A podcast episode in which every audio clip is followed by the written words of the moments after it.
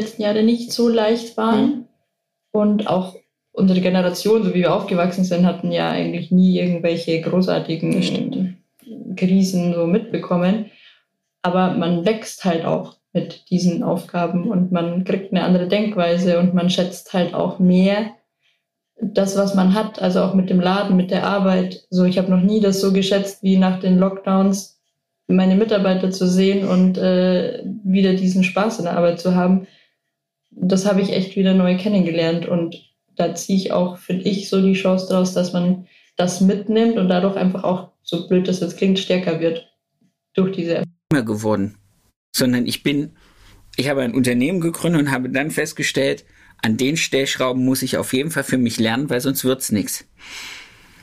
Und ihr habt sowas ja, ihr habt ja sozusagen eine Symbiose daraus. Ihr habt die Kreativität, die auch in beiden ist, aber ihr habt auch zumindestens also das betriebswirtschaftliche Studium zu sagen, ich gucke nicht wie so ein, eine Kuh äh, ohne Ahnung auf so eine BWA, sondern ich sehe, was da passt und was da nicht passt und kann nachjustieren. Und das ist was, was ja vielen in unserer Branche einfach auch fehlt. Ja, also Fashion Week, wenn du es jetzt schon erwähnt hast, war definitiv, wenn ich für uns beide sprechen darf, ein Mega-Highlight immer. Einfach weil man rauskommt, was anders sieht, die Atmosphäre dort, das Arbeiten, die neuen Leute, das Artistikteam. Also das war phänomenal, das möchte ich nicht missen. Und man ist da immer so mega motiviert zurückgekommen. Und ja, das war eine super geile Zeit, würde ich mal sagen. Was ich als Außenstehender in der Situation, wie ich euch beide jetzt vor mir sitzen habe, sehr cool finde und weiß ich nicht, ob ihr euch dessen überhaupt bewusst seid. Ich glaube, dass auch ganz viel Kraft darin steckt in der Unterschiedlichkeit.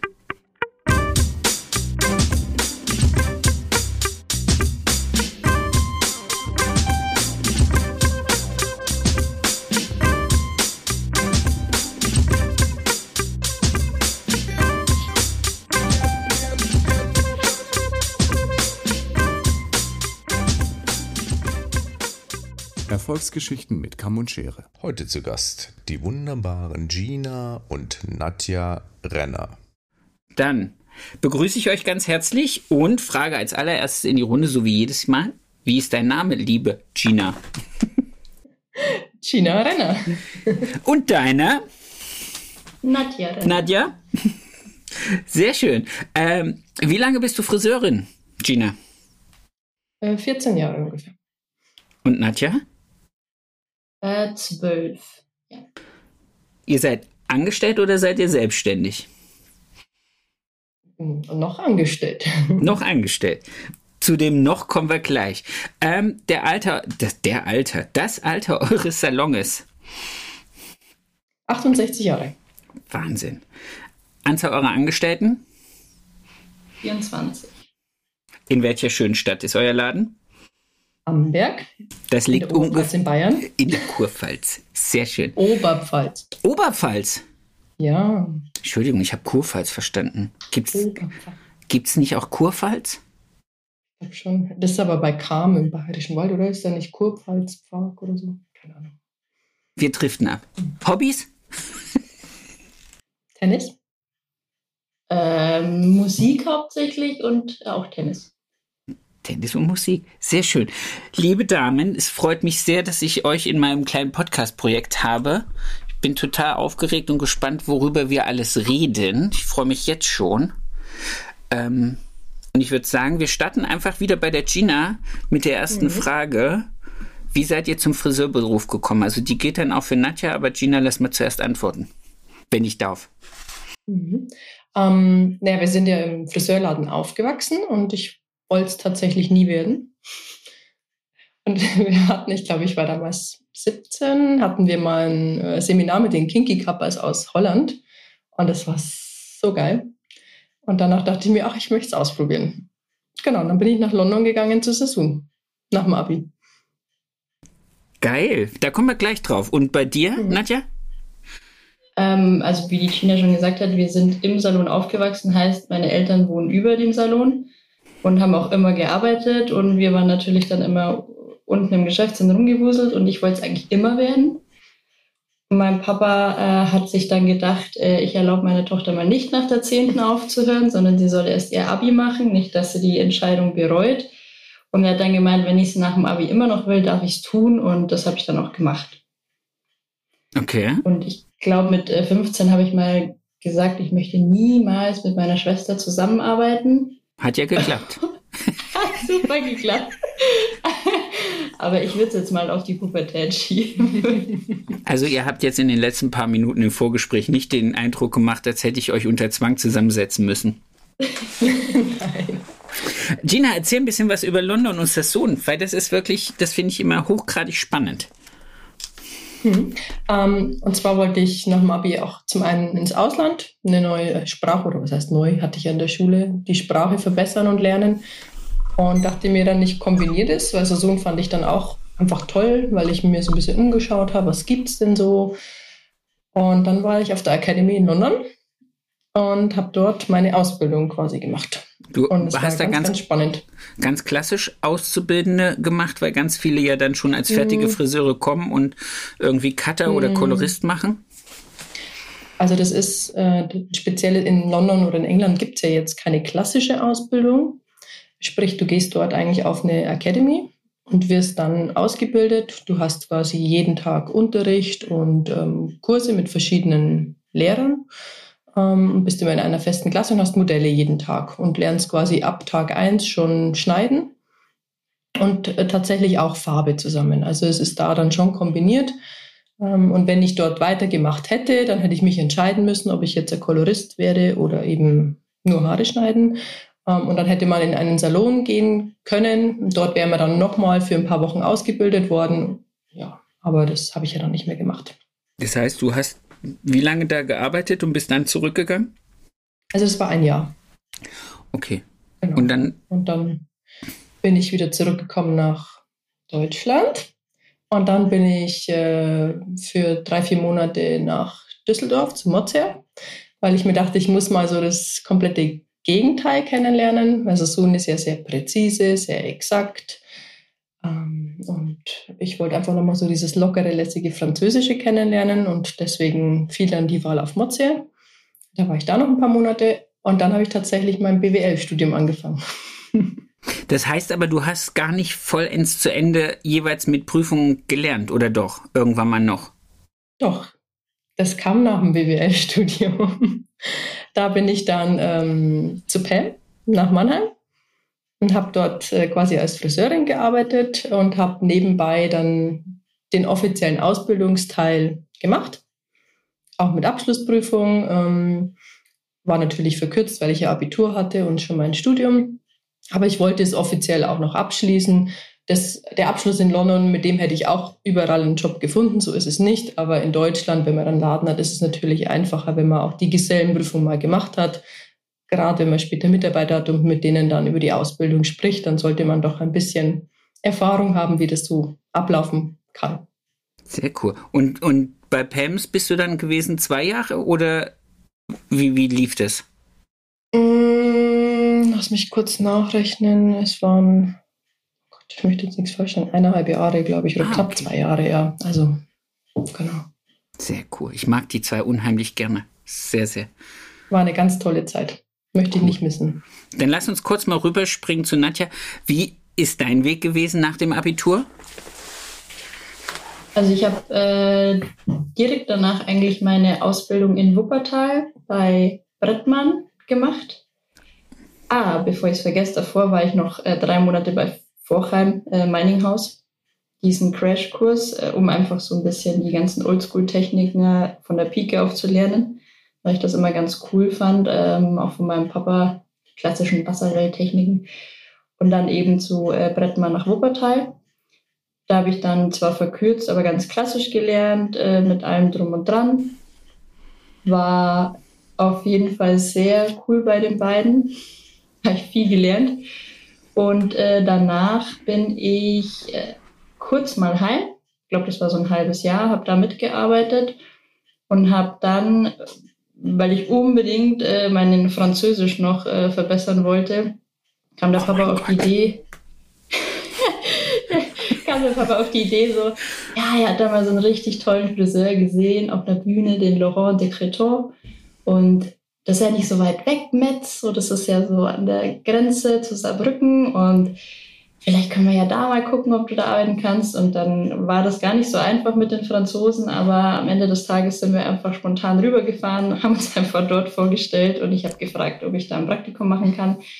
Und aus dem Praktikum wurde dann eine, ja, eine Anstellung und ich war dann ein knappes Jahr in Frankreich bei ihm. Cool. Das war eigentlich so im Nachhinein meine beste Zeit, was auch so das Fachliche, das Lernen anging. Und mich hat schon immer so dieses Trainer-Dasein interessiert. Dann hat es mich zu Scholz-Haare nach Stuttgart verschlagen. Da habe ich dann die Trainerausbildung gemacht, den Ausbilderschein und habe da so parallel als Trainerin gearbeitet, auch für L'Oreal mit und eben im Laden, ganz normal. Um da einfach das ist in Waldstadt, oder? Ja, genau, genau. Und war das schon, war das schon dieser coole Neubau? Äh, ja, das war schon der coole Neubau, ja. Der war da schon, ich glaube, der war ganz neu da, wie ich da hingekommen bin, ja. Kann sein. Und dann bin ich noch nach Landshut zu Haaren und habe da zwei Jahre gearbeitet. Ich glaube, es war zwei Jahre, ja. Und das war einfach nochmal eine richtig schöne Zeit mit richtig tollen Chefs um ja einen schönen Abschluss zu haben. Und dann war ich ja eh schon in Niederbayern und dann war der Weg nicht mehr ganz so äh, lang in die Oberpfalz. Ich habe mich quasi wieder zurückgearbeitet und habe mich dann getraut, heimzukommen. Sehr das war dann, 2016, ja. Okay, da warst du aber schon wieder zurück, China, oder? Äh, genau, ja. Also ich war ja vorher. 2014 bin ich ähm, hier wieder gewesen, ja.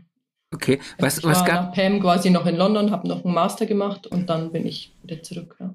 Der Master ist jetzt aber wieder BWL. Genau, in Fashion and Luxury Brand Management. What?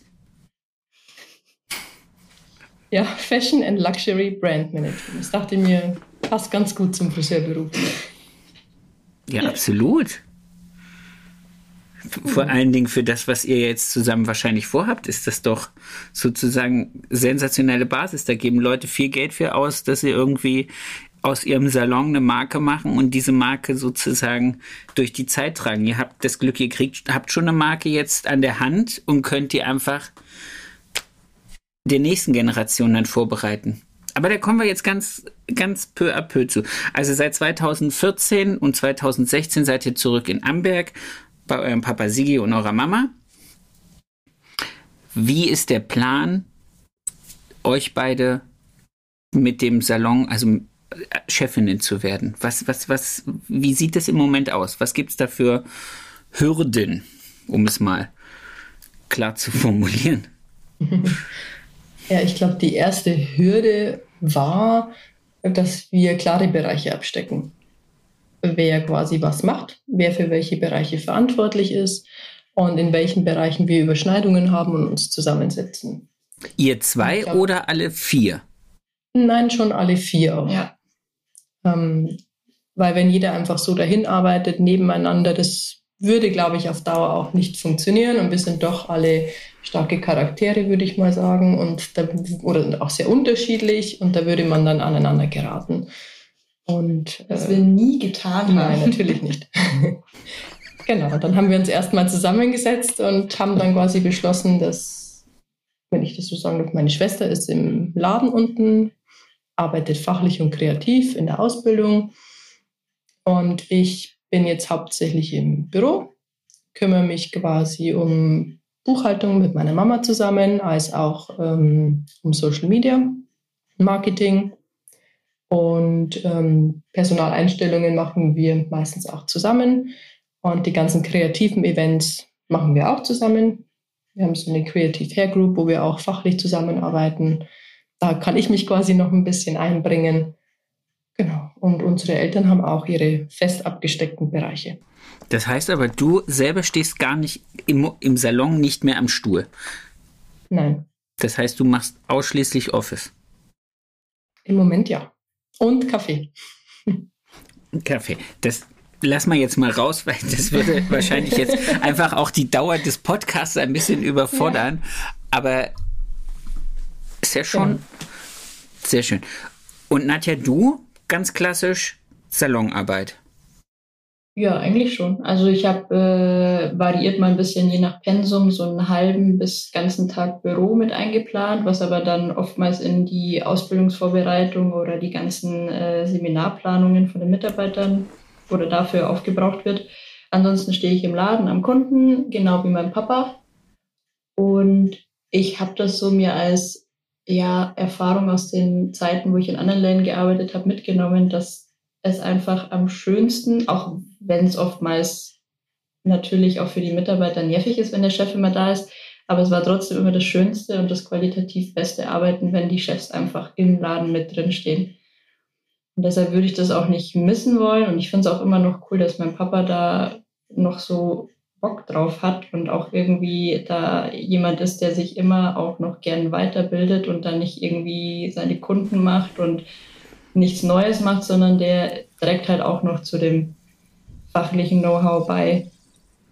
Und von dem her finde ich da meine Rolle im Laden ganz gut und auch ganz gut, dass wir da getrennte Bereiche haben. Also mit meinem Papa habe ich mich, glaube ich, noch nie im Laden gehackelt, wenn dann, wenn es um Dinge also um andere Dinge gehen. Aber alles, was den Friseurbereich betrifft, da kommen wir gut klar. Das, also so wenig wie ich deinen Papa kenne, aber ein bisschen kenne ich ihn, ist der doch absolut umgängliches Kerlchen. Naja, der, der hat schon seine Art, aber äh, also wenn man mit ihm aufgewachsen ist, was man in dem Fall ja logischerweise ist, äh, dann kennt man sich sehr gut. Und ja, ich weiß nicht, ich glaube, da ist es ganz schön, dass man eben so unterschiedlich ist, auch für die Mitarbeiter. Wie sehen die das? Äh, also ich glaube mittlerweile alles sehr gut, weil mein Opa damals, der ist einfach von heute auf morgen gegangen und hat gesagt, so hier, Sigi, dein Laden, mach, was du möchtest. Und äh, damit waren die Mitarbeiter erstmal überfordert und mein Papa hat auch gesagt, so, da sind einfach ganz viele gegangen und das war einfach ein harter Lernprozess, eine harte Zeit. Und wir haben das auch versucht, auch weil er noch arbeiten will und da Spaß dran hat, das ein bisschen sanfter zu machen und auch den äh, älteren Mitarbeitern, die im Prinzip schon, wir haben eine Mitarbeiterin, die ist seit, ich glaube, 48 Jahren bei uns. So, die kennt mich, ja, seit ich auf die Welt gekommen bin, äh, die kennt mein Opa noch. Für die wäre das, glaube ich, zu krass gewesen, wenn ich auf einmal ihr alles zu sagen hätte. Und diese Übergangszeit macht es, glaube ich, angenehmer für beide Seiten. Und ich glaube, für die Mitarbeiter ist es auch ganz cool, weil sie halt die unterschiedlichsten Ansprechpartner haben. Also die können halt mit den unterschiedlichsten Belangen zu, zu Nadja, zu meinem Papa oder zu mir oder zu meiner Mama gehen. Und jeder hat einfach ein offenes Ohr das, das denke ich auch. Aber ihr habt jetzt beide so ein bisschen jeweils den Part des Vorgängers eingenommen. Also äh, Gina, du den von deiner Mama, weil deine Mama hat ja wahrscheinlich sonst auch Büro gemacht oder sehe ich das falsch? Nee, das siehst du richtig. Meine Mama ist ähm, an der Rezeption unten, was ich ähm, mittlerweile auch häufiger mache, einfach um den Kontakt unten zu halten. Also ich versuche mir auch feste Tage unten einzuteilen, dass ich unten mit bin und mit einzuteilen, mit dem Team dann quasi auch zusammenzuarbeiten. Macht auch unglaublich viel Spaß, dass ich auch quasi rauskomme. Und genau, insofern habe ich den Part von meiner Mama fast eins zu eins übernommen, nur dass ich halt noch das ganze Neumodische mitmache, wie Social Media und Marketing, was auch Papas Aufgabe war und Zahlen. Also ich meine, das hat ja der Papa eigentlich hauptsächlich gemacht. Ah, okay. Ich hätte jetzt gedacht, wenn, wenn, wenn äh, euer Papa so viel im Salon gestanden ist, dass dann eher so das, das Buchhalterische auch bei eurer Mama gewesen ist. Aber dann hatte ich das einfach. Ja, aber ich halt, ich finde Buchhaltung und Finanzen oder Zahlen im Überblick halten, sehe ich jetzt getrennt. Also so dieses Controlling und Buchhaltung, so würde ich es vielleicht bezeichnen. Sehr schön. Was, was, was stellt sich für euch in der Situation als größte Herausforderung da? Also ich denke mal jetzt dein Part, Gina, da du ja nicht so viel offiziell im Salon rumhüpfst, ist wahrscheinlich nicht ganz so herausfordernd, was das angeht mit Mitarbeitern oder auch? Ähm, doch auch, weil wir ja ein Team sind und es zusammen ja erarbeiten, aufarbeiten, würde ich sagen. Also wir sind ja auch, wir haben einen Führungskreis gegründet, ähm, um da eben die Mitarbeiter auch mit ins Boot zu nehmen. Insofern bin ich da schon auch mit an der Front und vorne dran. Klar ist sie nachher natürlich oft die erste Ansprechpartnerin, weil sie halt direkt unten ist, da kann man mal schnell hinlaufen. Aber ich meckern. bin dann meistens, ja, ja, aber ich bin dann diejenige, die halt öfter dann mal die Zeit hat. Aber das kann ja auch ein Vorteil sein. Das kann ja auch ein richtig großer Vorteil sein, weil ich, ich versuche das immer mit meiner Arbeitsweise ein bisschen gegenzuspiegeln und zu überlegen, äh, mein größtes Problem ist eigentlich, wenn ich den ganzen Tag am Kunden bin und so von einem zum nächsten hüpfe, so diese, diese Momente des, ich kann die kurz mal abfangen, ich kann die mal kurz mitnehmen, kann fragen, wie war's Wochenende? Was gibt's? Steht irgendwas an? Legt euch irgendwas auf dem Herzen? Das, das rutscht immer so entweder an den Morgen oder an den Abend, aber so unterm Tag habe ich diese Zeit eigentlich nicht und das wäre ja dann für euch fast ein Vorteil. Ja, ist auf jeden Fall ein Vorteil, weil wir auch alle im selben Gebäude sind. Also es ist jetzt nicht so, dass die China jetzt äh, irgendwo ihr Büro hat, sondern sie ist ja auch da und dementsprechend auch oft unten. Aber ja, ich glaube so, die, die, die größte Herausforderung ist eigentlich so ein bisschen diese Kommunikation so untereinander, also auch jetzt unter uns. So, also ich kenne das noch so von früher, wenn man Ehepartner als Chefs hat, das ist ja wie privat daheim. Zu wem geht man jetzt? Wer ist für was verantwortlich? Ähm, da ist das für die Mitarbeiter auch immer schwierig und da mussten wir jetzt auch viel dazu lernen, wie wir untereinander die Aufgaben verteilen, wie wir es auch kommunizieren, weil dann bespreche ich was mit dem Papa und wir waren der Meinung, die China weiß es auch, die wusste es dann nicht. Und das sind so die, die ganzen äh, Feinheiten in der Kommunikation, die ich, finde ich, am herausforderndsten finde, Start.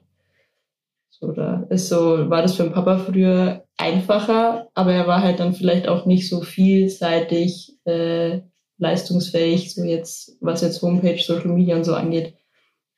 Ja, vor allen Dingen braucht es ja wahrscheinlich nur mit deiner, mit eurer Mama zusammen ausklamüsern und dann irgendwann mal in einer Teambesprechung weitergeben. Ihr seid hier jetzt nochmal noch mal eine Ebene darunter. Also da stellt sich ja auch so ein bisschen so eine Führungshierarchie auf, wo man dann sagt, okay, über die Ebene muss das kommuniziert werden. Und dann stellt man, glaube ich, auch fest, wie viel unausgesprochen geführt wird. Also wie viele Sachen gemacht werden, weil man sie entweder vorlebt oder weil man sie irgendwann mal durch einen grummelnden Blick nach links oder rechts sozusagen unterbindet, ohne dass darüber jemals gesprochen wurde. Also ich sehe das ja auch bei mir. Es gibt einfach so Dinge, ich hasse und liebe es zugleich, durch meinen Laden zu gehen und zu gucken, wer von meinen Mitarbeitern hat die Handtücher an seinem Arbeitsplatz einfach nur hingeworfen. Und dann gehe ich immer hin, stelle mich ganz provokativ daneben und falte die immer auf Rechteck und lege sie alle hin. Die Kunden merken sofort, was ich will. Meine Mitarbeiter merken das nie. Es ist einfach so. Und es ist auch das ist hundertmal gesagt worden und trotzdem ist es so, dass wenn du durchgehst, stellst du es fest und denkst dir so, mein Gott, ich habe doch drüber geredet. Warum? Und ich denke mal, wenn ihr vier das macht, ist das ja, ist das, hat ja auch noch jeder so seine kleine Marotte, die er wahrscheinlich das Handtuch rechts oder links oder gar nicht oder wie auch immer. Sehr schön. Ja, da kamen schon äh, ganz lustige Situationen. Zum Beispiel? Ach, da Papa meint so, das ist dein Aufgabenbereich, so mach, was du meinst, dann mache ich, was ich meine und dann heißt es, ja, aber der Herr Renner hat gesagt, wir sollen das so oder so machen. Ja, okay, ich kläre es nochmal ab und ich sag's euch dann nochmal. Aber das ist auch schon besser geworden. Aber da dürft ihr nicht und da dürft ihr nicht unterschätzen, dass Mitarbeiter in der Situation wie Kinder sind, die nämlich genau wissen, von wem kriegen sie Zucker und von wem kriegen sie keinen Zucker. Also kannst das du ganz genau. Das ist und ich denke auch, wenn es jetzt um so persönliche Vorteilnahme geht und ich meine jetzt nichts bösartig, sondern es einfach nur an welcher Position muss ich jetzt meinen Urlaub so positionieren oder so äh, dramatisch darstellen, dass ich den auf jeden Fall genehmigt kriege? Und zu wem gehe ich da am besten nicht hin und frage? Also so Sachen schon. Also so ganz kleine Teile, wo man denkt so, jetzt ist die wieder dahin gegangen und hat sich da den Urlaub genehmigen lassen. Verdammte Axt. Oder? Ja, ja, wobei das haben wir jetzt schon klar geregelt. Das schon, da gibt es eine Regel. Die sind für. halt meistens zu meiner Mama, weil die war so lieb und haben gefragt und dann, ja. Es Aber ist so. Klar, bei der Nadja jetzt. Also Urlaub Bam, geht nur über die direkt an, an den Türsteher. Urlaubskalender. Gibt keinen Urlaub. Sehr schön. Lasst, lasst uns mal ein bisschen für, für alle, die jetzt auch diese Thematik vor sich stehen haben, Generationswechsel, mal ein bisschen tiefgründiger reingehen und, und mal nachfragen, was sind es denn aber auch für unternehmerische Probleme, auf die man dann trifft? Also was hat sich für euch herausgestellt, jetzt nicht nur das Mitarbeiter führen, sondern auch, okay, da ist ein Laden, der hat einen Wert. Wir sind ab sofort oder demnächst mal Eigentümer. Von diesem erarbeiteten Wert ist ja sozusagen die Rente von Mama und Papa abgestimmt. Wie, wie, wie regelt man sowas? Was, auf was muss man achten? Geht man zum Notar? Macht man das alles mit einem Rechtsanwalt? Was sind so Dinge, wo ihr sagt, wenn ihr da draußen seid und gerade in so einer Situation steckt, bitte denkt auch an sowas. Also ich glaube, das Allerwichtigste ist, dass man erstmal, dass man ja, feststellt, dass es ein Prozess ist dass es nicht von heute auf morgen gehen kann und dass die Lebensplanung auch eine ganz, ganz große Rolle spielt und die sollte auch vorher, glaube ich, abgesteckt sein. Wir sind jetzt in dem Fall beide Frauen. Ähm, ja, und da beinhaltet die Lebensplanung, also bei uns jetzt in dem Fall, dass wir ja auch Kinder haben. Und das ist, glaube ich, auch ein ganz, ganz wichtiges Thema, dass man sich da vorher darüber Gedanken macht. Will ich noch Kinder oder habe ich schon Kinder? Wie kann ich das integrieren? Also das war für uns auch so ein wichtiger Punkt, ne? Jetzt zuallererst, sage ich mal. Und dann geht es natürlich dann auch darum, was für eine Unternehmensform findet man. Möchte man angestellt sein, selbstständig sein, GmbH, GbR? Und da haben wir den Weg gewählt, dass wir uns Beratung geholt haben. Externe Beratung bei Steuerberatern, auch verschiedene, ähm, die spezialisiert waren, zum Beispiel auf eine GmbH. Mm, Und auch noch zwei andere, um da einfach ja, Meinungen von Außenstehenden zu bekommen, was es denn für Wege gibt. Und danach haben wir immer reflektiert, okay, ist das für uns eine Option? Möchten wir das so machen? Passt das bei uns rein? Und so nach und nach, das ist jetzt ein Prozess, der geht bestimmt schon zwei Jahre, oder? Ja, Minimum, ja. Und so nah, also jetzt mittlerweile sind wir an einem Stand, wo wir jetzt relativ klar sind, würde ich sagen, wie es weitergeht. Ja, und einen guten Tipp fand ich äh, von den Bekannten, man sollte nicht die Steuerberater in der eigenen Stadt um Rat fragen, sondern vielleicht äh, aus einer anderen Stadt. Warum? Äh, ja, weil die erstens mal ein bisschen unvoreingenommener sind, also für all diejenigen, die aus einer kleinen Stadt kommen, wo sich jeder kennt. Und weil wir jetzt diesen Prozess haben, wir wissen nicht, bleiben wir bei unserem Steuerberater, kommt irgendwann mal ein Wechsel in Frage, warum auch immer. Und wenn man davor alle in der eigenen Stadt abgeklappert hat und dann sagt so, ja, danke für die Beratung, aber ich bin jetzt wieder bei meinem Alten und irgendwann kommt man dann angekrochen. Die reden ja auch miteinander und da geht es gar nicht um Böswilligkeit, sondern wir haben das auch klar mit denen kommuniziert. Wir haben einen Steuerberater, wir vertrauen dem auch, aber jeder hat eine andere Herangehensweise und uns interessiert mal ein anderer Blickwinkel, dass wir da einfach keine Fehler machen. Und das fand ich jetzt sehr gut und da haben wir jetzt auch einen gefunden, wo wir das Gefühl hatten, der ist so auf unserer Ebene und versteht, was wir wollen. Und das ist halt auch immer unabhängig äh, oder abhängig davon, ist jetzt bei uns ist es ganz verstrickt, weil der Salon im Haus meiner Eltern mit integriert ist. Und in diesem Haus wohnen die ja auch und da wollen die ja auch noch wohnen bleiben. Und das muss man dann halt auch erstmal äh, ja, rausklamüsern, so muss man das notariell teilen lassen, dass es dann da keine Probleme gibt. Äh, also das ist, das ist ganz komplex und da haben wir wirklich festgestellt, viele Meinungen, äh, sich das alles aufschreiben, nochmal mit Abstand anschauen und da dann den Weg suchen, weil da kann man ganz schön ins Klo greifen, wie man so schön sagt. Hat euch die, hat euch die Handwerkskammer geholfen? Gibt es da ein Angebot, wo man sagt, das funktioniert oder da, da hat man einen Gesprächspartner? Also man kann das, das habe ich auch mal gemacht. Und das, find, das fand ich jetzt auch nicht verkehrt.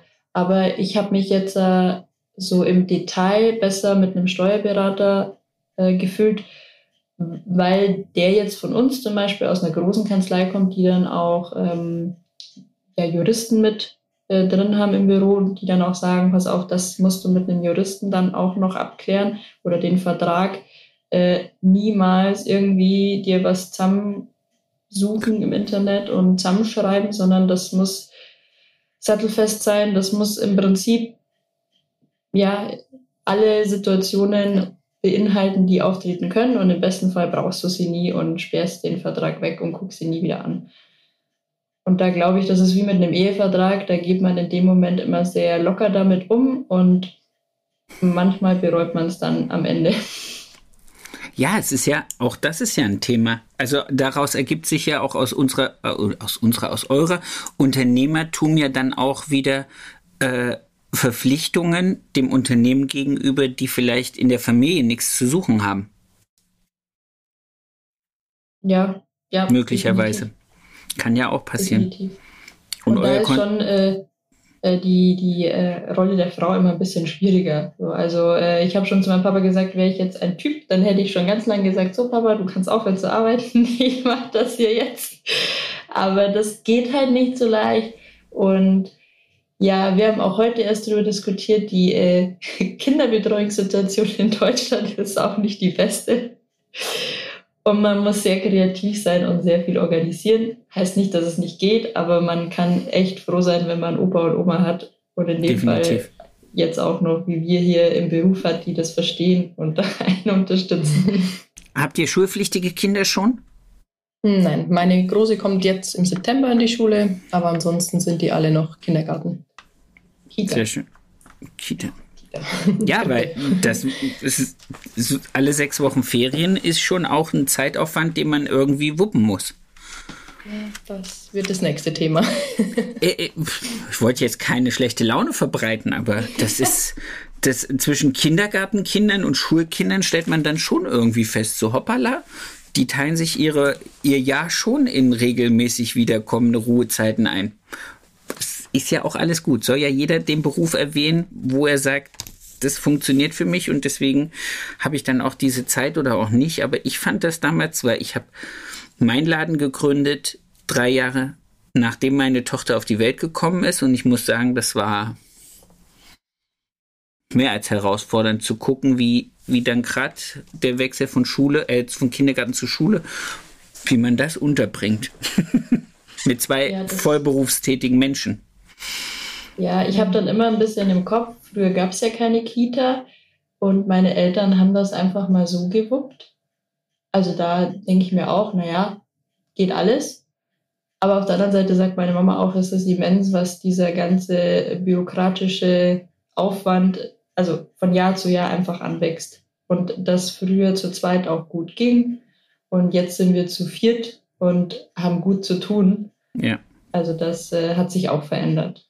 Das glaube ich auch. Also dass auch die unternehmerischen Herausforderungen, glaube ich, immer, immer größer und immer schwieriger werden. Vielschichtiger einfach. Ja. Ja, vor allen Dingen, gerade wenn man sich jetzt anguckt, was haben wir die letzten zwei Jahre hinter uns? Solche Herausforderungen haben deine Eltern wahrscheinlich in den ganzen oder der Salon in den fast 70 Jahren nicht gehabt. Mhm. Und wer weiß, was für Herausforderungen noch vor uns stehen. Das ist schon nicht so, nicht so ganz trivial. Ähm, jetzt haben wir es gerade von Herausforderungen gehabt und von Salonübernahme. Was glaubt ihr ist eure größte Chance in dem Zusammenhang? Ja, ich glaube, unsere größte Chance ist, dass wir ein Team sind und dass wir nicht Einzelkämpfer sind, sondern uns auch immer wieder absprechen können und alle eigentlich das gleiche Ziel haben. Und ich glaube, wenn ich alleine wäre, ich hätte manchmal einfach keinen Bock mehr. Aber so gehen wir einfach einen Aperol Spritz trinken und sagen, komm, scheiß drauf, morgen geht's weiter. Und das macht dann einfach hey, viel mehr Spaß. Wir haben immer Bock. Ja, ja, ja immer Bock. ja, Nein, aber, aber das, wir hatten es ja. Es gibt immer mal wieder Herausforderungen, die nimmt man dann auch an. Im ersten Augenblick denkt man sich so, mm. ähm, aber dann genau, trinkt man Aperol Spritz und alles ist wieder gut und dann geht's weiter. Und dann kann man sich einfach besprechen im Team. Jeder bringt andere Meinungen mit rein und äh, ja, einen anderen Input. Und morgen schaut die Welt immer wieder schon ganz anders aus. Ja. Ja, und ich glaube, als Chance würde ich auch sehen, dass eben die letzten Jahre nicht so leicht waren. Mhm. Und auch unsere Generation, so wie wir aufgewachsen sind, hatten ja eigentlich nie irgendwelche großartigen Krisen so mitbekommen.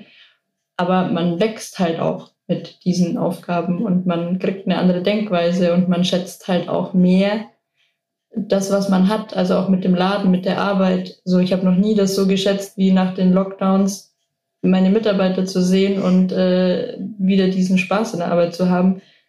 Das habe ich echt wieder neu kennengelernt und da ziehe ich auch, finde ich, so die Chance daraus, dass man das mitnimmt und dadurch einfach auch, so blöd das jetzt klingt, stärker wird durch diese Erfahrung.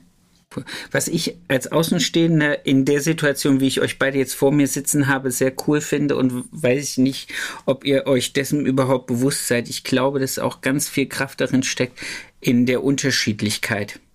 Also in dem, in dem Aufsplitten zwischen dem kreativen und dem betriebswirtschaftlichen, zwischen dem Zahlen- und Faktenmensch und dem bunten und vielleicht dem Trainermenschen. Der Laden schon pleite, glaube ich. ich ja, aber, aber das ist das, also ich muss das jetzt, ich sage das wieder von mir aus. Ich bin ja Friseur geworden, weil ich gerne mich am Anfang mit dem Thema Haare auseinandergesetzt habe. Dann bin ich besser geworden, habe festgestellt, ich kann sogar ein richtig guter Friseur werden. Und dann habe ich angefangen zu sagen, Mensch, da kann man vielleicht auch als Selbstständiger Geld mit verdienen. Aber ich bin ja nie irgendwann Unternehmer geworden, sondern ich bin, ich habe ein Unternehmen gegründet und habe dann festgestellt, an den Stellschrauben muss ich auf jeden Fall für mich lernen, weil sonst wird's nichts. Und ihr habt sowas ja, ihr habt ja sozusagen eine Symbiose daraus. Ihr habt die Kreativität, die auch in beiden ist, aber ihr habt auch zumindestens also das betriebswirtschaftliche Studium zu sagen, ich gucke nicht wie so ein, eine Kuh äh, ohne Ahnung auf so eine BWA, sondern ich sehe, was da passt und was da nicht passt und kann nachjustieren. Und das ist was, was ja vielen in unserer Branche einfach auch fehlt. Ja, das stimmt. Das ist, äh, glaube ich, auch ja definitiv ein Vorteil, dass wir so unterschiedlich sind und dann auch ja gewisse Dinge auch anders angehen. Und das macht es auch wahrscheinlich aus. Ja. Ja, und man stellt auch fest, dass man wahrscheinlich, wenn man alleine wäre, diese Leute einstellen müsste. Also auf jeden Fall. Und denen dann vertrauen muss. Mhm. Was in der Familie natürlich etwas leichter geht. Definitiv.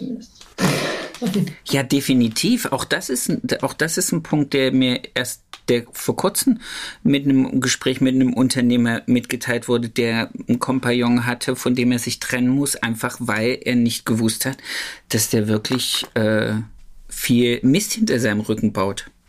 Ja, das kann dir in, in Familie auch passieren, aber das ist anders als, oder ich glaube, da geht man anders mit um, als wenn das jetzt ein Geschäftspartner ist, mit dem man da 50-50 gleiche Teile ein Geschäft gegründet hat und stellt dann fest, hm, dem geht's besser als mir. Warum nur? Lasst uns mal noch so ein bisschen auf eure Highlights eurer Karriere bis zu diesem Punkt, wo wir heute sind, hinkommen. Ich finde, ihr habt ja auch beide schon extrem viel gemacht, außer jetzt, dass ihr ähm, so jung schon Unternehmerinnen seid oder werdet, sondern Bühnenshows. Du hast gesagt, du hast einen Trainerschein gemacht. Du warst in London unterwegs. Du warst in Mannheim unterwegs. In Mannheim unterwegs. Schöne Stadt, man glaubt Nein, ja, absolut, nein, ich kann das sagen, ich wohne gar nicht so weit weg von da. Ich finde, das ist eine schöne Stadt es sind tolle Leute. Aber was gab es so für Highlights trotzdem? Also äh, zusätzlich vielleicht oder wo ihr sagt, Mensch, das war, wir haben uns ja alle dreimal auf einer Fashion Week kennengelernt. Was, mhm. was für geile Sachen gab es so in eurem Leben, wo ihr sagt, das möchte ich auch jetzt als Unternehmerin nicht missen und versuchen weiterzumachen? Ja, also Fashion Week, wenn du es jetzt schon erwähnt hast, war definitiv wenn ich für uns beide sprechen darf, ein Mega-Highlight immer. Einfach weil man rauskommt, was anders sieht, die Atmosphäre dort, das Arbeiten, die neuen Leute, das Artistikteam. Also das war phänomenal, das möchte ich nicht missen. Und man ist da immer so mega motiviert zurückgekommen. Und ja, das war eine super geile Zeit, würde ich mal sagen. Ja, definitiv. Und äh, auch Gott sei Dank haben wir das erleben dürfen, weil man weiß jetzt nie, wie sie es jetzt mhm. weiterführen. Und es war schon alles einen Hauch entspannter zu der Zeit. Ja, und eigentlich waren es die Friseure, das Team, mit denen ja. zu arbeiten, was es ausgemacht hat. Ja, definitiv.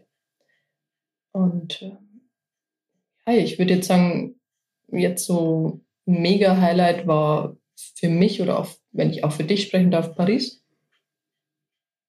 Paris? Dieser Wettbewerb. Ja, die Nadja hat doch die HCF-Trophy gewonnen im Jahr 2019. 19 ja, 19. ja, kurz vom ja, Crash. Und das, das war einfach so eine mega Zeit, weil wir das ja ewig lang vorbereitet haben mit Fotoshootings, die wir organisiert haben, haben ja im Team zusammen kreativ den Look erarbeitet, ähm, waren auch in London davor ähm, auf der Messe, was auch ein ganz cooles Erlebnis war mit dem Team, mit ein paar Teams, äh, von von unserer Creative Hair Group und haben dort eben auch so ein Trend Scouting gemacht, haben uns da inspirieren lassen und daraus ist dann im Prinzip der Siegerlook entstanden. Und ich glaube, da zählen wir immer noch alle davon. Also auch das ganze Team oder speziell die, die auch dabei waren und da ein bisschen mehr mitgearbeitet haben. Ja, da reden wir immer noch davon, was das für eine geile Zeit war und wie viel Spaß das gemacht hat. Das ist, glaube ich, auch ein sehr geiles Mitarbeiterbindungstool, oder? Ja. Ja, aber das Lustige war, dass wir das ja, also keiner hätte ja gedacht, dass es so ausgeht. Und äh, also ich bin bei der HCF und da ist ja zweimal im Jahr eine Show in Paris, die man sich anschauen kann. Und da waren der Papa und ein Mitarbeiter von uns im Jahr davor, im Februar, und dann haben die mal diese HCF-Trophy. Und da kann sich halt international jeder bewerben, also auch nicht äh, an irgendeine Firma gebunden. Also das ist einfach komplett offen. Und die haben echt coole Looks gemacht, also richtig kreativ und äh, coole Schnitte. Und dann haben wir halt Spaß, habe ich gesagt, komm, hey, da machen wir auch mal mit. Und aus dieser Schnapsidee ist dann wirklich halt äh, so das ganze Realität geworden mhm. mit äh, dann zwei Modelle geshootet, zwei Looks entwickelt und dadurch, dass wir mal in zwei Teams arbeiten konnten, waren halt auch wirklich vier Leute daran beteiligt und wir sind lustigerweise bei den zehn Finalisten mit den zwei Modellen auch weitergekommen. Und es war auch, ich glaube, davor kaum eine deutsche Beteiligung und dann waren wir da wirklich mit Kanadiern, äh, was war der, ja, also es war Holländer, äh, Russen, also es war wirklich komplett alles mit drinnen und halt auch alle Einflüsse von den unterschiedlichen Ländern. Und ja, ich weiß noch, wie wir am Abend davor hin sind. Wir sind zu neunt nach Paris geflogen, mhm. das war auch ziemlich cool. Und hatten dann dieses Rehearsal und ich kenne mich eigentlich in Paris aus, aber ich habe alle Sachen falsch gemacht in dem Moment, was man falsch machen kann und anstatt Metro Bus gefahren und in der Rush Hour dann nicht zum Louvre und dann sind die Deutschen zu spät gekommen. Also das war so, ich habe mir nur gedacht, so, oh Gott. Ja, und dann haben die da immer die Bilder abgespielt von den Finalisten, die man davor nicht gesehen hat. Und der Lukas und ich, wir standen da kalten Schweiß gefühlt auf der Stirn, weil wir uns gedacht haben, was machen wir hier? So, die sind alle so gut. Und das war meine schlimmste Nacht im Hotel. Dann haben wir doch dieses, dieses Kostüm gebügelt und auch, das war furchtbar. Und dann am nächsten Tag bin ich nur hin und habe mir gedacht so, ach, da kannst du nicht verlieren, mach einfach. Ja, und dann haben wir lustigerweise gewonnen. Und das war dann natürlich so der äh, Super-GAU. Wir haben schon gesagt, so die Oberpfälzer vom Dorf gewinnen jetzt den Wettbewerb. Ja, aber ist doch geil. Und das war geil und das war. Äh, das sind so Glücksgefühle, die wir einfach immer noch in uns tragen. Eigentlich, ja, gell? und das Schöne war, dass ja der äh, Laurent, bei dem ich gearbeitet habe, der ist ja auch bei der äh, HCF gewesen und mit dem war ich dann auch schon mal bei dieser Show, wie ich in der Zeit dort gearbeitet habe und durfte mitarbeiten hinter der Bühne.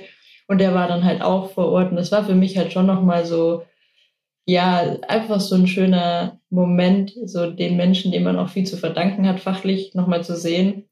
Und ja, also da hat alles gepasst. Würde ich schon als sehr schönes Erlebnis bezeichnen. Aus dieser HCF-Arbeit ist ja noch was anderes entstanden, wenn ich das richtig weiß. Oder? Äh, ja, also das war eine ganz lustige äh, Kombi. Ich habe mit einer Friseurkollegin in Stuttgart, also die habe ich dort kennengelernt, auch Unternehmerkind, äh, kommt aus Fulda und hat da jetzt äh, vier Läden übernommen. Und der Enrico Farkas, der ist ja auch bei der HCF gewesen. Und wir sind uns da so ein bisschen über den Weg gelaufen und manchmal passt es ja einfach. Ja. So, da merkt man schon, äh, dass die Chemie stimmt. Und wir hatten halt einfach Bock, fachlich mit anderen Friseuren zusammenzuarbeiten, also wirklich zu arbeiten und nicht nur zu reden und sich auszutauschen, um da einfach mal von anderen zu lernen. Und dann war jetzt mit Corona, war ja dann alles irgendwie ja online und alles Fahrt und kein, ja, so überhaupt kein Spirit mehr da, dass man sich irgendwo inspirieren konnte. Und dann haben wir gesagt, so, naja, jammern bringt ja nichts. Also müssen wir das halt jetzt selber in die Hand nehmen. Und dann haben wir halt eine Gruppe gegründet, äh, die sich jetzt NEC nennt, also Never Ending Creativity. Natürlich wissen wir, dass man das mit C schreibt, aber es ist ja auch äh, unser Namen äh, geschuldet. ich wollte gerade sagen, das würde ja nicht passen wegen der einen. Ja, aber wir haben schon, äh, ja, Friseure sollten Spaß verstehen, also können Sie uns das vielleicht nachsehen. Und jetzt haben wir halt uns vorgenommen, einmal im Jahr eine Kollektion zu shooten, die wir entwickeln, wo wir danach uns nochmal treffen, gucken, was war gut, was war schlecht, wo können wir an uns arbeiten, die ganzen Hürden so mit äh, Look entwickeln, äh, Modelle suchen, auch das alles online vorher zu schaffen, also weil wir uns halt einfach nicht so oft sehen können. Also jeder ist viel beschäftigt, ja, wie das halt auch jeder Unternehmer kennt. Und das war für mich jetzt echt eine coole Entwicklung und da ziehe ich wahnsinnig viel draus. Und ich hoffe auch, dass die Gruppe vielleicht einfach noch um Leute bereichert wird, die das genauso sehen und die sich auch gerne austauschen wollen. Weil ich glaube, es gibt nichts Besseres, als einen anderen Friseur beim Arbeiten zuzuschauen oder mit dem zu arbeiten. Ja. Weil da, da kriegt man so viel mit. Also das ist einfach, äh, ja, hat mich jetzt sehr beflügelt, nachdem alles jetzt so ein bisschen runtergefahren wurde. Und schauen wir mal, wo es noch hinführt. Was würdest du jetzt aus der Erfahrung von den letzten Shooting und vielleicht auch von äh, der Zusammenarbeit daraus Friseuren an die Hand geben, die vielleicht auch sowas machen wollen? Also einfach mal anfangen. Weil wir haben versucht gleich am Anfang so, oh, wir brauchen perfekte Modelle, wir brauchen den perfekten Look, wir brauchen das und das und haben dann festgestellt so, nee, es ist wichtig, zusammen zu arbeiten, weil wir haben schon beim ersten Shooting dann, jeder hat so sein Modell genommen, wir haben die Looks davor besprochen, aber jeder hat sie alleine erarbeitet.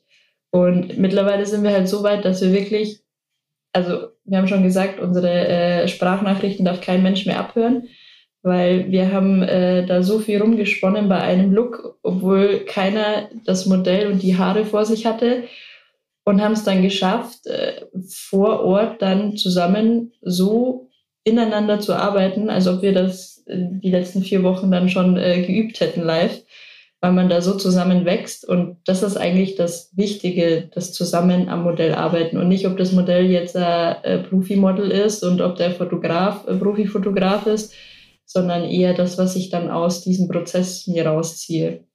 Und wir waren da viel zu kritisch am Anfang mit den Bildern und was dabei rausgekommen ist.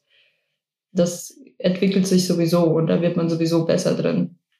Aber äh, dass man sieht, worauf es ankommt und das dann auch im Fokus hat, ich glaube, das ist für mich das, was ich jedem an die Hand geben würde.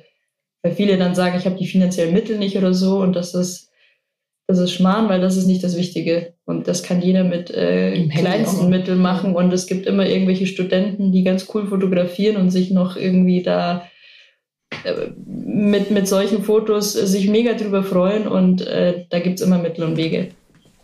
Das stimmt. Also ich arbeite ja viel mit der Filmakademie hier in Ludwigsburg zusammen, wenn es um Unterstützung für Filmprojekte von Studenten geht.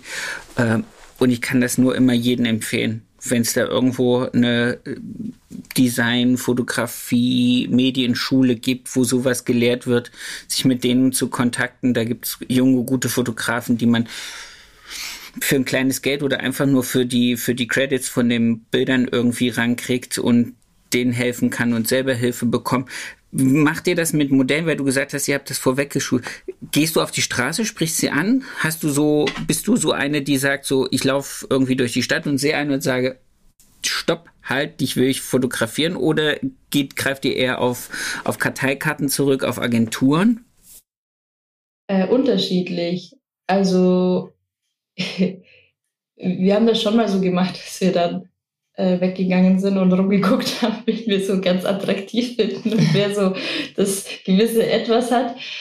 Aber man muss vielseitig gucken. Und das Blöde ist, man weiß immer nicht, wie fotogen jemand ist. Mhm. Egal wie er auf dich wirkt oder so, vor der Kamera ist das eine ganz andere Geschichte. Aber wir haben mittlerweile über Instagram sehr gute Erfahrungen, dass Leute einfach da mal ein paar Bilder von sich hinschicken, kurzen ja, äh, Steckbrief. Da haben wir sehr gute, äh, mhm. Also wirklich sehr gute Erfahrungen gemacht und auch Kunden ansprechen. Man hat so viele attraktive, tolle Kunden, die man eigentlich in dem Moment manchmal übersieht. So, wenn man sieht seinen Kunden, aber man denkt dann gar nicht so weiter, hey, die wäre cool. Und das habe ich mittlerweile auch gelernt, einfach anzusprechen, zu sagen, wärst du offen, äh, kann ich dich da mal anschreiben, wenn was ist. Und dann kriegt man halt mit der Zeit so ein gewisses Portfolio zusammen, wo man sagt, so, da kann man gut drauf zurückgreifen. Und Schön. wir haben eigentlich auch damals bei der HCF, hm, das war einfach eine äh, Ambergerin, die mit uns das erste Mal auf hohen Schuhen gelaufen ist und wir das mit ihr trainiert haben. Und dort waren fast nur Profimodels mhm. und dann haben Habt wir ihr gewonnen? trotzdem mit der gewonnen. Also deshalb meine ich ja, man muss sich da nicht ganz so stressen. Wobei jetzt nee, aber der Professionelle auch schon gebucht haben. Ja, haben wir auch also schon gebucht, um Gottes Willen. Die äh, sind vor der Kamera natürlich äh, eine ganz andere Liga, aber dann finde ich, muss man auch wissen, was man mit den Bildern danach macht und die dann auch ordentlich vermarkten, ja. wenn man dieses Geld in die Hand nimmt. Und vor allen Dingen ist mir aufgefallen, also ich durfte ja auch mit dem Enrico einmal zusammen Haare machen für Shuomura. Ähm, du hast halt nur was zum Haare machen. Du hast ganz selten was zum Schneiden, wenn du ein Profimodel hast oder irgendwas zum Umkolorieren, sondern du kannst halt nur aus dem Bestand sozusagen eine Frisur kreieren. Du kannst nicht über einen Haarschnitt oder über eine Koloration jetzt großartig punkten. Also da hast du es, glaube ich, mit einem ähm, nicht-Profi-Model oder mit einer Kundin oder mit jemandem, den man auf der Straße aufgerufen hat oder den man vielleicht auch einfach über einen Insta-Aufruf kriegt, äh, einfacher was rauszureißen, oder? Definitiv. Oder? Also, und man darf auch nicht vergessen, dass was hinten rauskommt, ist halt dann auch unglaublich wichtig, gerade wenn du mit Kunden arbeitest oder mit Modellen aus der eigenen Stadt. Wenn man die Bilder dann einfach verwendet für Plakatwerbung, Instagram, Facebook äh, oder nur im Salon aufhängt, wie stolz die sind, dass sie als Modell genommen wurden. Das erzählen die jedem. Das ist Mundpropaganda. Es wird überall gesehen. Man läuft dahin und sagt, hey, ich bin auf dem Plakat beim Renner. Ähm, also das darf man auf keinen Fall vergessen, wie wichtig das für einen Laden auch sein kann, wenn man keine professionellen Modelle nimmt. Aber der Ausgang am Schluss ist halt einfach äh, manchmal besser, als wenn man ein professionelles Model hat, weil da schauen die Leute oft hin und sagen, naja, hm, schön, aber hm, na, da fehlt so dieses kann, Emotionale. Da, da, da könnte es dann auch wieder einfach ein gekauftes Plakat sein. Ja, genau. Stimmt. Ich habe so eine also Erfahrung. Man muss halt immer wissen, was man möchte. Ne? Ja, genau. Ich habe so eine Erfahrung gemacht, ganz am Anfang, ich glaube im zweiten oder im dritten Jahr, da habe ich auch äh, die Enkeltochter von der Kundin gefragt, ob sie Lust hat, mit mir ein, ein Shooting zu machen für äh, saloninterne Fotografie und also Haare so ein bisschen als Promo. Und die Oma erzählt mir das heute noch, dass die Enkeltochter ja so stolz war, dass sie da mit mir diese Fotos machen durfte. Und das das, also das reibt die sich heute noch damit den Rücken ein. Ich finde es großartig. Es macht echt Spaß. Ich gucke gerade auf unsere Uhr. Wir sind schon richtig lang unterwegs. Ich habe noch eine Frage, die kriegt jeder am Schluss von mir. Da dürft ihr diesmal äh, jeder auch wieder eine eigene Geschichte kurz von sich lassen. Und da würde ich mit der Nadja anfangen. Ich möchte von euch den schönsten Kundenmoment. Totales Entsetzen auf der anderen Seite. Ganz einfache Frage. Hallo? Hat jeder? Ja, ja ich, zu viele wahrscheinlich, mhm. weißt du, da kann ich jetzt gar nicht mehr. Und pick ähm. dir einen raus. Okay, den schönsten Kundenmoment. ja, ich hatte einen, aber das ist natürlich jetzt, ich habe viele schöne Kundenmomente, aber das fand ich super, weil äh, das war ein äh, Herrenkunde, da war ich noch in Landshut. Der kam immer zu mir, ein ganz lustiger Typ, und ich wusste, die haben immer so Wetten am Laufen. Ähm, entweder lassen sie sich von einem Fußballverein aus die äh, Bärte wachsen oder sonstige Geschichten über einen Monat lang.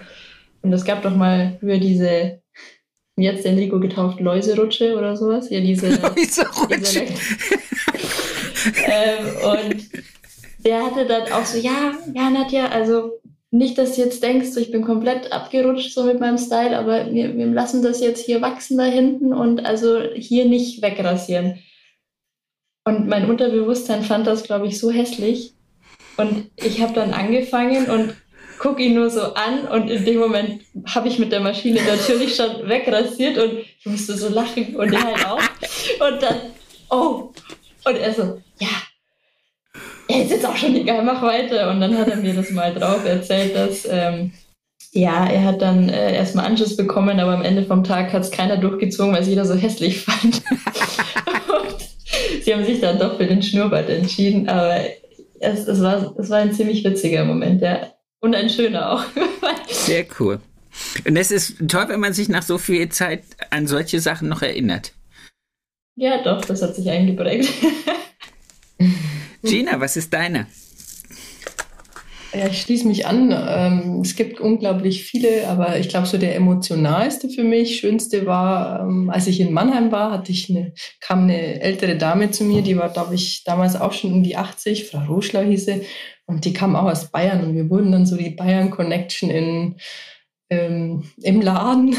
Im und Badischen. Ich glaube, ich, ja, ich glaube, ich war für sie immer so ein Stück Heimat und die kamen einfach regelmäßig zu mir und das war einfach so herzlich. Wir haben wirklich so ein, ja, ein Oma-Enkeltochter-Verhältnis fast entwickelt, dass wir dann beide geweint haben, wie ich wieder zurückgegangen bin und die hat mir dann ihre alten Dirndl noch geschenkt. Also, also das war so emotional und ich habe jetzt letztens erfahren, dass sie immer noch von mir erzählt hat, als sie in den Laden kam und ja, ich werde die Dame einfach nie vergessen. Wir haben auch noch Briefe geschrieben. Also das ja, war einfach eine wunderschöne Zeit und dass man da so eine emotionale Bindung aufbauen kann, finde ich halt ganz, ganz toll.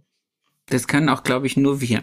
Ich ende damit immer, weil ich glaube, A, möchte ich, dass wir aus diesem Gespräch rausgehen und irgendwas Erheiterndes oder was Schönes mit sich jeder nimmt von diesem Gespräch. Aber ich glaube auch, dass wir die einzigsten Menschen sind, außer vielleicht Krankenschwestern, die so nah an Menschen ran können und die auch mit den Menschen so eine lange Zeit verbringen dürfen, um so aneinander zu wachsen. Und das ist, glaube ich, einer unserer größten Vorteile in der Branche. Meine Damen, es war mir ein Fest. Ich bedanke mich ganz recht herzlich, dass ich dieses Gespräch mit euch führen durfte. Ich freue mich sehr darüber. Ich wünsche euch ganz, ganz viel Erfolg. Vom ganzen Herzen. Ich wünsche, dass das richtig fett wird, wenn ihr das übernehmt und wenn alles und Ole. Und ich weiß, wir sehen uns ganz demnächst irgendwo auf irgendeiner tollen Veranstaltung. Da freue ich mich. Ich danke euch. Ja, danke dir, dass Nein. wir dabei sein durften. bitte wir gern, bitte auf gern. Ein Wiedersehen. Das wünsche ich euch auch. Lasst es euch gut gehen und ähm, auf bald. Bis bald. Ciao. Tschüssi. Tschüss.